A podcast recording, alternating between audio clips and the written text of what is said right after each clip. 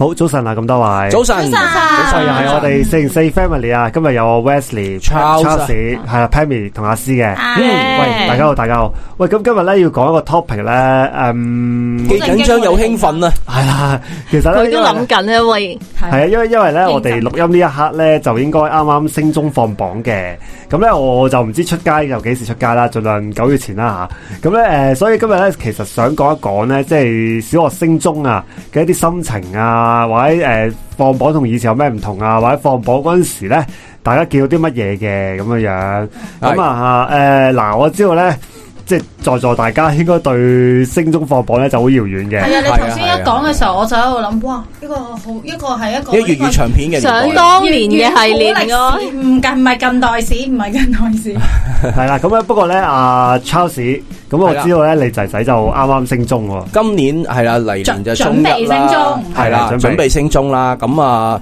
誒冇冇乜經亦都冇乜起啦，就係誒升翻去佢原本個直屬小學啦，嗱係直直屬中學啊。係係咁啊，正式由小學雞變成中學雞啦。係咁就誒過程都幾有緊張嘅，因為咧係選校啦，即係由呃誒嗰、個叫自行收生嗰三間裏面揀，直至到政府誒即係大抽獎啊咁樣。其實父母個心情都好忐忑嘅，原來係其實都好博弈下嘅都。係即係你選校咧，究竟你選邊間擺先擺後咧，都好有策略性嘅。嗯，哦，咁呢個一定係噶啦，咁當啊年，都係嘅，係啊，好多時當咧年即都係係第一、第二間，我太太又成日都話啦，哎呀呢間好啊，呢間好啊咁樣。誒誒，佢、加入咗好多唔同嘅群組啊，嗯又誒、呃即係收好多唔同嘅資料啊。咁當然啦，即係每個人有每個人睇法啦咁樣。啊，係咁啊，即係佢成日話咦呢、個呢間中學好多人討論喎咁樣咁。咁我就成日同佢講，我話誒、呃其實咧網絡上面咧多人講咧，未必係係好㗎。係因為咧有陣時你要知道咧，诶、即係我話你諗下，如果嗰間學校係好嘅，你都唔會出聲啦，你會揀咗佢噶啦。咁唔多你同人哋講，喂呢間好啊，大家一齊嚟爭啦咁樣啊。誒，就算就算真係會分享，都係同啲至親好友咯，嗯唔會公開討論。係啦，咁你一公開嗰個哦即係真嘅係喎，呢間又好似幾好喎，咁我又入嚟 in，咁你咪減低咗你個仔係入即嚟係本來得或者十你個個人女。 in，又有一百個人 in 個機係啦，率因就為自行哇收生咧，每間學校咧嗰個比例咧係會好細，即係唔係嗯即係佢一定會留翻大部分嘅學額係誒呃俾政府做大抽獎啊嘛。嗯，係咁啊，所以咧，即係大抽獎，我哋所謂叫做係誒統一派位啊。係咁所以咧，我哋俗稱叫大抽獎啦，咁樣。係啊，咁所以咧，即係到揀嗰日咧，咁又睇又要即係面試技巧啦，嗯嚇、甚至可能有一啲嘅誒誒職場嗰啲測驗啊咁樣啦。喂，但係我想問下咧，诶，面試係自人分配先有啫嘛，係嘛？誒你面抽試獎係自行應該分冇係咯，配你放嘅到落大抽獎係啦，唔使咁㗎到咁啊，即係已經係再講翻之前啦。咁跟住之後，依家就誒、呃正式即係抽獎哦派係咁啊派到啊講翻去翻去學校，咁咧通常咧就誒、呃、涉先先咧就係、呃即係公佈嗰個派位結果啦。係嗯，咁但係原來其實咧，我哋咧即係誒、呃、個個咧都係朝頭早咧就翻學校先嘅。係係雖然教育處就係話咧，佢係會有短信通知你，你會派邊一間學校。係係咁但係你嘅短信咧，通常咧都係差唔多成十點幾、十一點先至會收到。係咁但係如果你翻學校攞嗰張誒註冊嘅 slip 咧，嗯你就通常係八點鐘、八點零九點鐘翻學校呢度先派晒，同埋嗰張註冊嗰張緊紙要係㗎嘛一定要攞噶嘛，一定要攞嗯㗎。即係你收到 message 都冇意思㗎。你係啊你收到個 message 嗰陣，其實你已經係即係已經唔係攞好再晒 update 所有嘢嘅啦嗯資料咯，係因為其實你一定係翻去學校咁啊，攞咗嗰個資料連埋個成績表，咁跟住就係畢業禮啦。啊咁啊，畢業禮啦。咁啊，畢業禮之後咧，咁啊，大家就當然即刻圍埋一齊啊，即係啲父母啊，即係啊，你個仔有邊間啊，你個女有邊間啊。 咁啊，今年誒誒、呃即係根據政府資料係啦嚇，咁啊超過都有八成幾，接近九成啊，八十幾個 percent，八十七個係係係 percent 好似，都排到第一、第二志願。嗯，係到第係三志願去到九十三 percent，咁所以其實今年可能真係誒、呃即係香港嗰個教育嗰個生態有啲改變啦嚇，咁變咗咧，即係在學嘅學生係少咗好多，咁、嗯所以咧亦都因為咁樣影響咗個派位，變咗咧大家都好容易會入到自己心儀嘅學校。可唔可以用皆大歡喜呢四個字嚟形容咧？形容家長嘅誒、心情？呃大部分都歡喜啦，嗯係咯咁總會有一啲家長係誒、呃、會誒、呃一啲即係覺得自己選擇錯誤啊啊啊咁樣即咯。係可能派咗派錯位啊係咪頭啊派咗頭三，但係反而唔係自己最理想都明。誒哦，都唔係呢啲定嘅，係有派咗啲啲佢唔想要嘅學校？有啲咧係純粹佢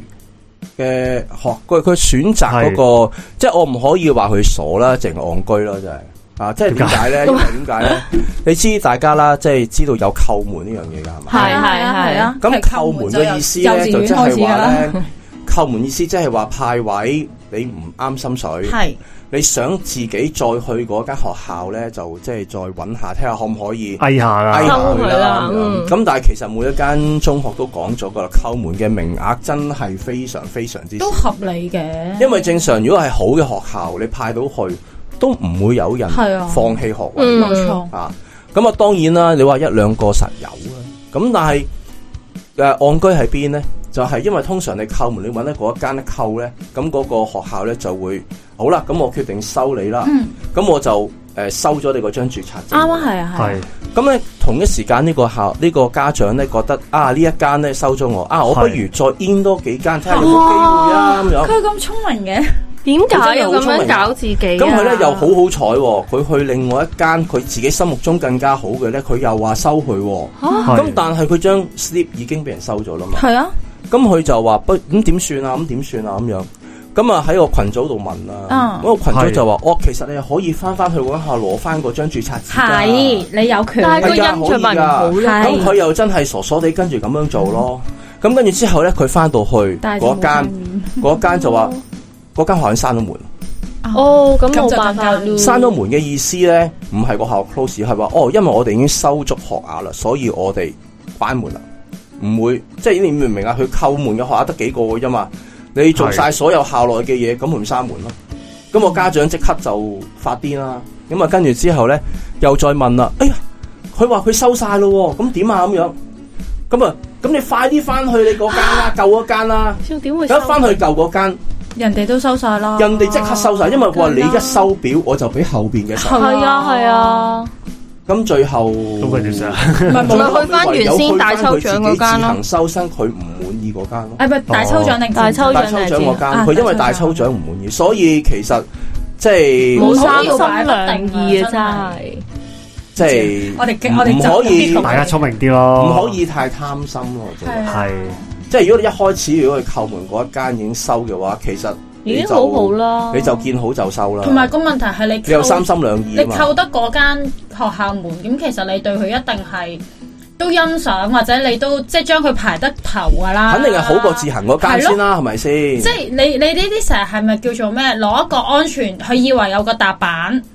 可以再向上行，但係佢冇 sense 到頭先你講嗰樣嘢，即係 Charles 講嗰樣嘢就係、其實誒嗰、個收心額當係少到人哋扣門名額一夠就完㗎啦。係啊，少到一個位可能真係得一兩個，你本身係真係好得間學校中意，所以收咗你個小朋友。咁其實可能已經係冇咗一個冇咗名額或者冇噶啦，已經其實你策略性選校啫，人哋學校都係策略性收生生㗎係嘛啊，冇錯。所以即係你自己誒、呃即係有陣時，即係你自己係諗諗諗歪咗一邊咧，咁你以為自己覺得係好聰明，所以大家都真係要留意嘅。咁就變咗就係最慘嗰、個咯係，同埋因為你扣門誒、呃本身就已經係點樣講啊？本身扣門呢一個舉動就已經係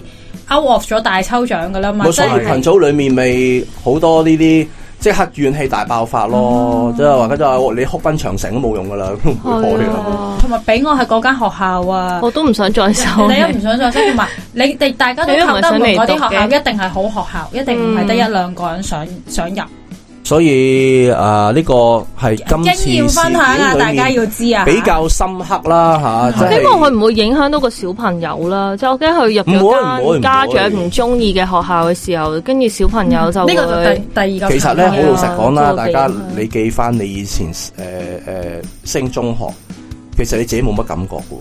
喎，你記係唔記得？派邊一間讀邊一間？即係如果你話父母冇話特別幫你去揾嘅話，哦派到呢間啦，哦咁咪去嗰間讀咯。誒又或者父母幫你揾完之後，哦去呢間讀。其實喺小學生嚟講喺佢角度，佢唔會知道咩為之好，咩為之咩為之唔嗯好。呢呢個我有啲分享喎，嗯因為咧誒、我以前做中心嘅時候咧，我都會做一啲高誒、高小嘅。同啲高小嘅小朋友咧，會可能有啲面談機會咧，咁當中都會同佢哋傾到頭先阿 Charles 講嘅就係升中啊咁樣，嗯確實嗱，確實咧都要睇翻嗰個學校嘅 branding 嘅，因為咧有一啲學校嘅 branding 咧係會令到即係可能好啲 branding 嘅學校啦，有一啲家長咧係真係會喺個學生小六嘅時候咧係會同佢傾。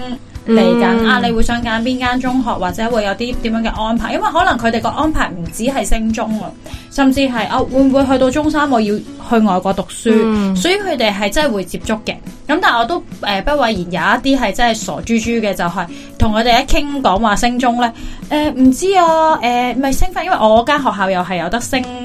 直係直直屬嘅嗯直屬中中學嘅誒。呃跟翻上去咯，誒、呃但係唔係咁容易㗎嗰間，因為佢好似得一半機率可以上翻去嘅啫。咁但係就真係會有呢個情況，但係我又翻翻轉頭到我嗰年代就真係懵豬豬啦。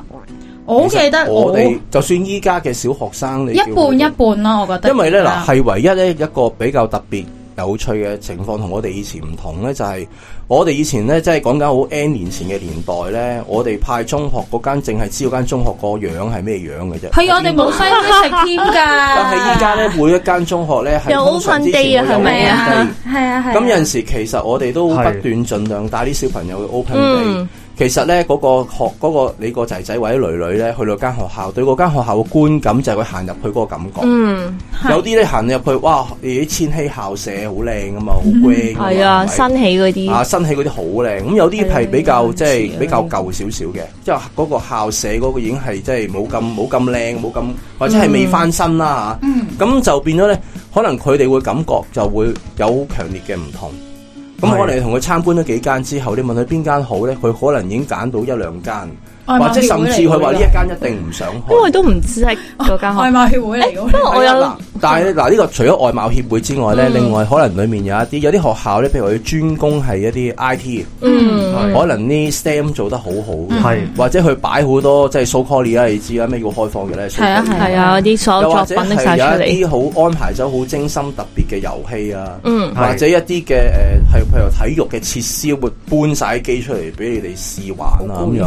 咁啊就變咗有啲學生譬如話，我覺得哇呢度好玩喎。嗯。或者呢度有啲嘢好特別咁喎、啊係，話晒佢都係小學生，梗係好玩就開心㗎啦。咁所以就係話睇下你仔仔係即係佢專注究竟想好啲乜咧？例如話可能啊啊誒誒、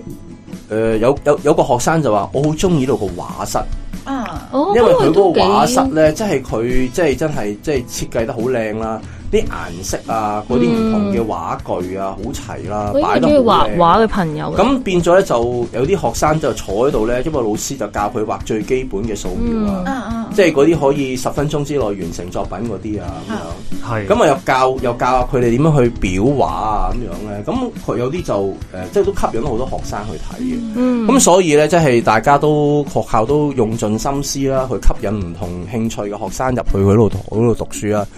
咁到最後你入唔入到，選唔選到，我哋當然成日各都安會天命啊！呢同個小朋友講，你梗係即係讀得 Band One 係最好啦、b a n d 嗯 Two 又都唔差啦。係咁啊，Band Three 就係、都有少少無可奈何感覺啦。係咁但係咧，即係我自己係想講同好多家長講，嗯，即係派咗或者已經係誒、呃、塵埃落定之後咧，咁呢個 banding 呢一個效應咧，你要盡快就要收翻，嗯嗯，因為咧。誒、可能你不嬲都講啦，喺而家入 band one 最好啦。你成日同佢講，我努力啲啦，入到呢間中學就好好嘅。但係如果真係入唔到，咁而家佢就會覺得一嚟好失望啦。爸爸話最好嗰間，或者媽媽話最好嗰間，我入唔到。嗯你又不斷面露一種好可惜啊嘅感覺咧，其實對佢嚟講係比較難受。呢、係呢個明嘅，個明啊，呢個大就家都頭明先係喎 Perry 有提過嗰樣，所以咧，有陣時咧，即係去到呢一刻咧，誒、放榜嗰日或者之前嗰日，即係派位之前嗰日，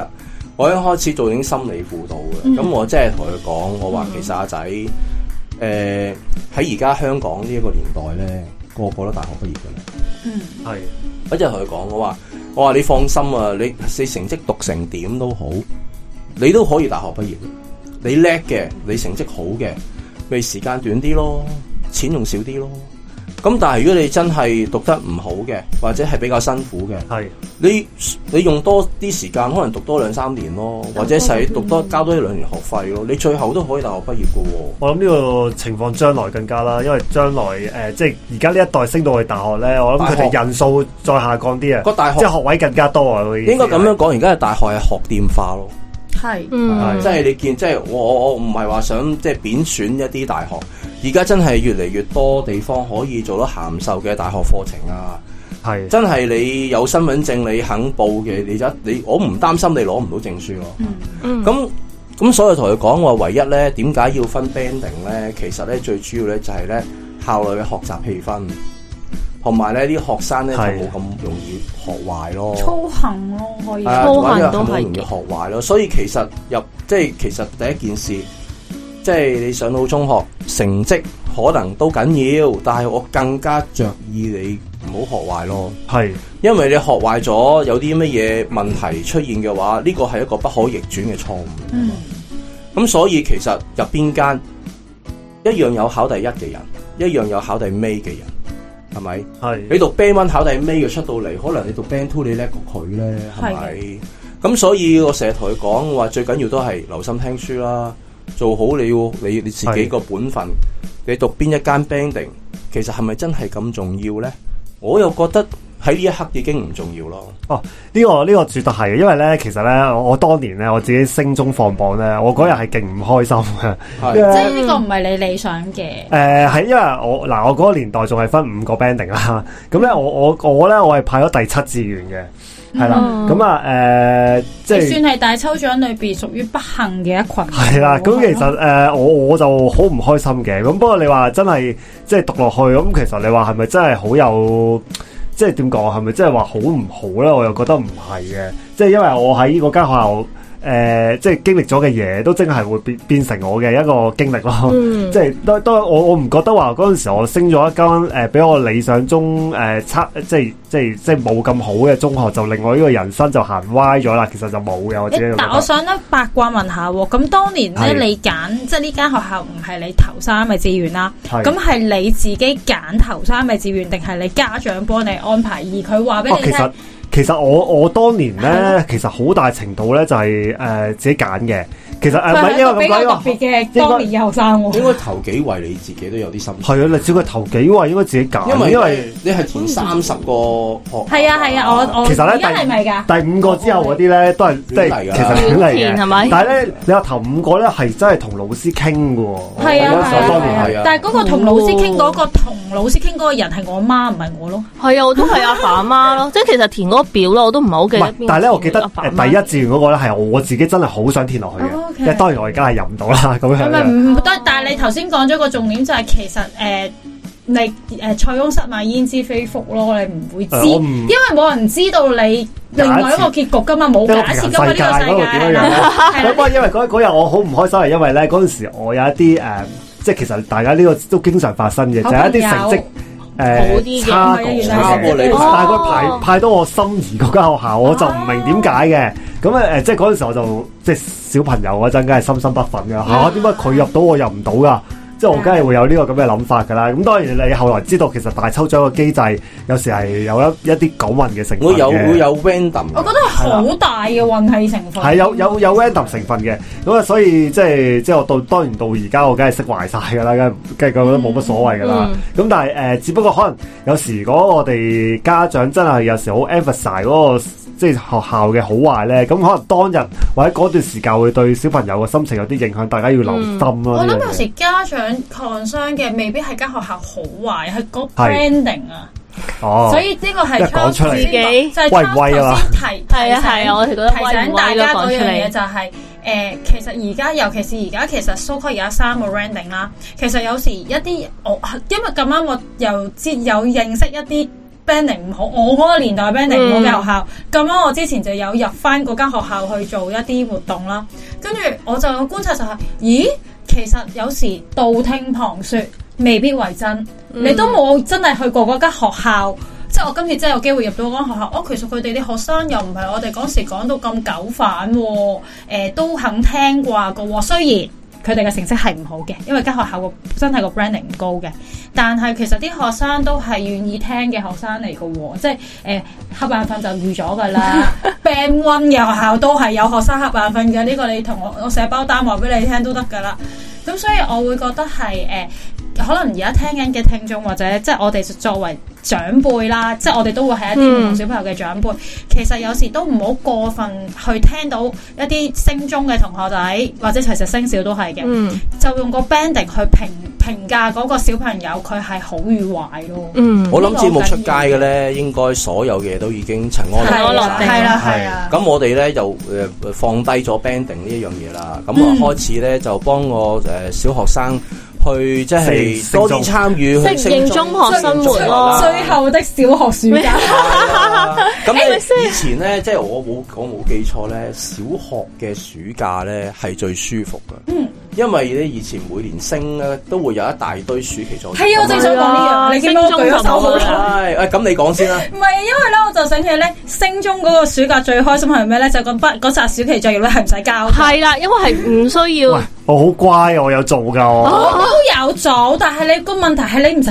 交啊嘛，你明唔明喂啊？但係咧，我嗰嗰時咧，我翻中學第一日咧，有啲你真係交啊？我我冇交，但係我見到有啲同學咧係好舉好乖咁舉手話要交問使唔使交呢個暑期作業嘅。啊咁老師有咩問？誒個老師就好似我我印象中佢係面有難色地照收嘅，但係我即誒係擺唔到會明俾佢人唔會知理道啦唔。咩。我覺得個老師好好係啊，啊。真係，係我覺但得呢個都係小學升中去適應嘅位啊。因為因為咧，其實咧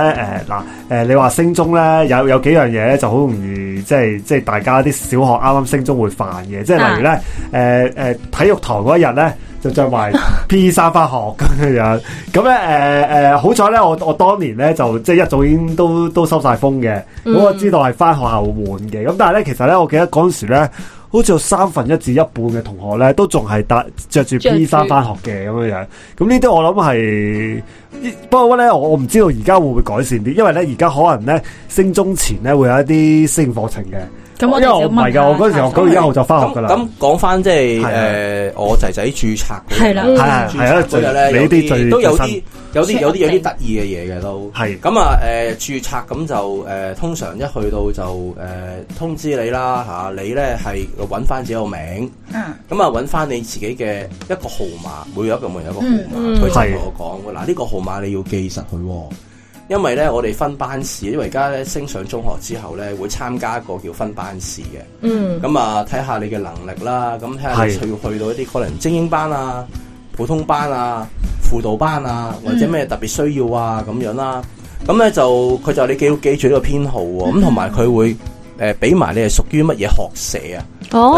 係啊，係我諗啊，大家都最唔都都同嘅都唔會方地陌生噶係啦啊，嚇即係通會常會引誒，即係學校裏面將學生咁樣平均分為嘅嘅四至五組啦。冇錯嗯，咁啊，即係做係校內嘅一啲嘅比賽啊，或者係一啲校內一啲嘅活動嘅分組啊咁樣啦。嗯咁啊，跟住之後咧就誒俾一張表我哋填，張表係係單面嘅啫。嗯啊，其實都基本資料嚟嘅，即係例如啊，你嘅誒、呃中英誒、學生中英文名啊。嗯身份證號碼啊、地址中英文啊、聯絡電話啊，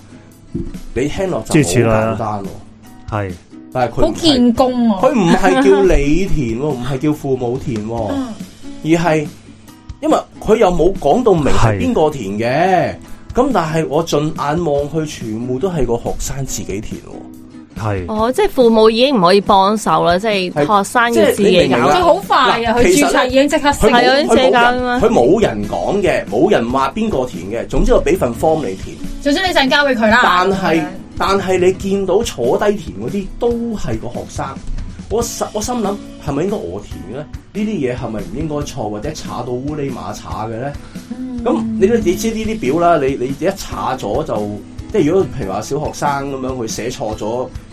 就話個字不斷擦啦，係咪？而家都原字不填噶嘛，點擦啫？但係佢份表係學校嘅文件學校文嚟件嘅嚟，㗎，咁即係學校收翻，其實可能都有 file 嘅。係㗎。嗯咁佢就即係我我盡眼望去，大約係十零個啦，註冊嘅個個都係個學生係嗯自己填，個父母喺側邊幫佢。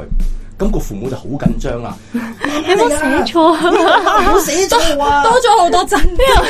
呢個字啊，你個 U 字啊，同寫到成個 V 字咁樣㗎咁樣。 我諗可能個家長個內心就已經諗，哎呀，早知俾我填啦不過又咁講，其實係喂咪其都實其係？實佢真係冇硬性你邊個填，但係唔知點解個個人好似我覺得係個氣氛令到，即係嗱，譬如好似你咁，你入到去見到十幾個都係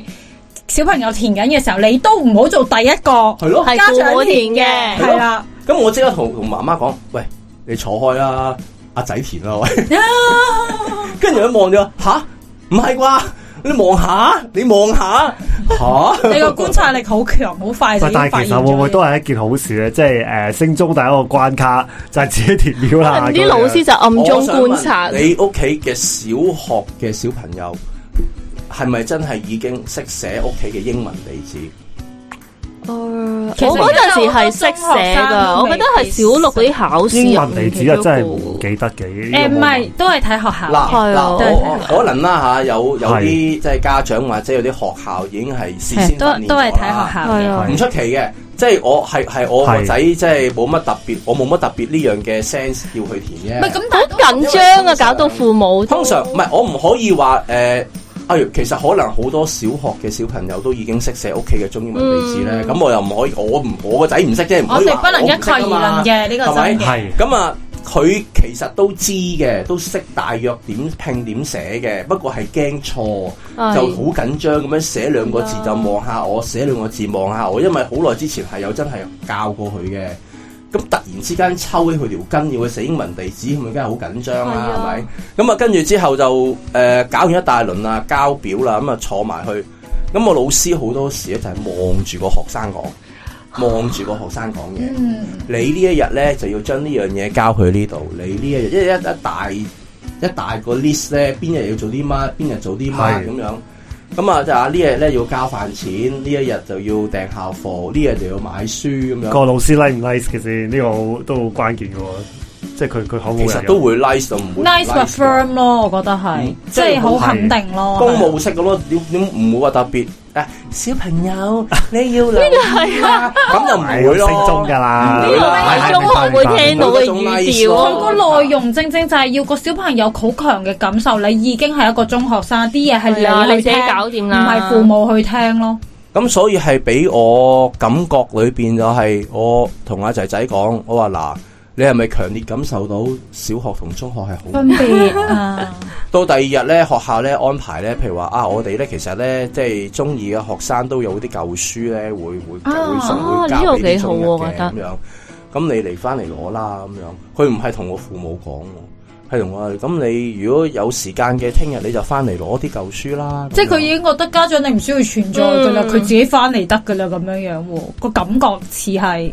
誒你可以陪嘅家長，我冇話唔俾你陪，係係可以陪佢噶嘛，可以即陪係佢開放俾家長入佢佢去個噶嘛。溝通嗰個嗰個 target 對象就唔係好清楚父母啊其實係合理嘅，即係對於小朋友嚟講，以前小學老師對嗰個對象主要對象交代嘅對象係家長嘛，但係而家佢呢間學校，即係你姐姐升嗰間學校，佢佢好想有一個好強烈嘅印象俾學生，就係、你哋而家已經脱離咗小學生活㗎啦，嗯你進一步入嚟中學嘅時候，你要去自行面對好多嘢。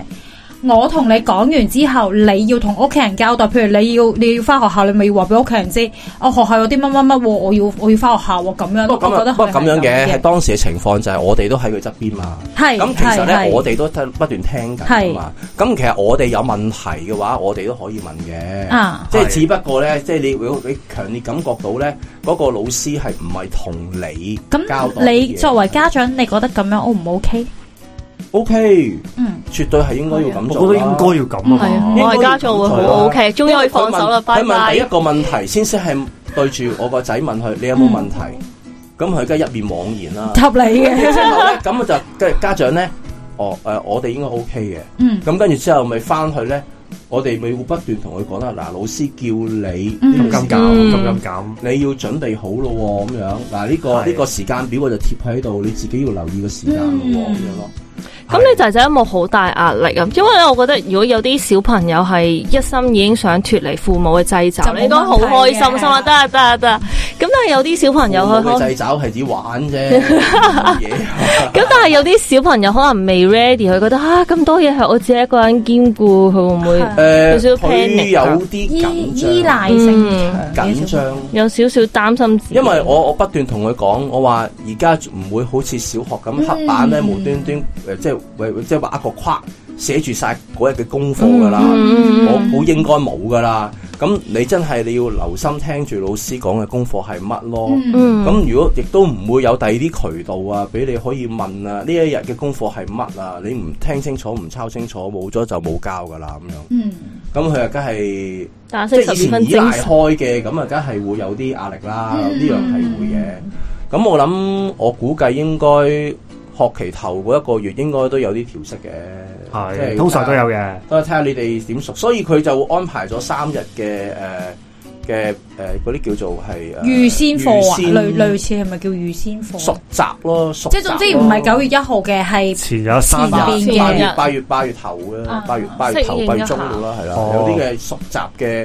嘅誒類似上堂咁啦嚇。係，嗯唔係咁我我我諗咧，即係其實而家升中咧，我我估就比以前咧，即係我嗰個年代就應該多啲支援嘅，即係以前就真係等你嗰日自己翻去自己撞總下行板總，行喎，即係等你自己去撞板嘅咋嗰陣。咁而家就應該會多啲誒俾你去誒、即係教你點樣去升中啊咁樣嘅，嗯係啦。咁咧誒嗱，即係大家即係如果有小朋友嘅，都都將會經歷嗰個升中嘅，會唔會升中咧？大家啲父母咧都好緊張嘅。會咁啊，我我諗大家都盡量平常心啦，即係如果你即係太緊張，都會影響到小朋友嘅。同埋都誒頭先經過我哋咁多嘅分享同討論嘅時候，其實都可以留意翻就係其實誒、呃、學生升咗中學，準備升中啦，或者佢哋成為中學生咧，其實都踏入咁青春期。咁、嗯其實佢哋都有啲心理變化啦，再加上如果學校有能夠可以即係俾佢知道啊，我可以去獨立面對同埋處理一啲事嘅話，對佢整個人嘅發展都係好事嚟嘅。所以家長都要學識。誒適當嘅時候係放手俾佢哋去面對、嗯或者去進行一啲嘅決定咯。係係啊咁啊，希望大家都升咗升到一間心儀嘅中學啦吓。咁咧今日時間差唔多，同大家講聲。拜拜。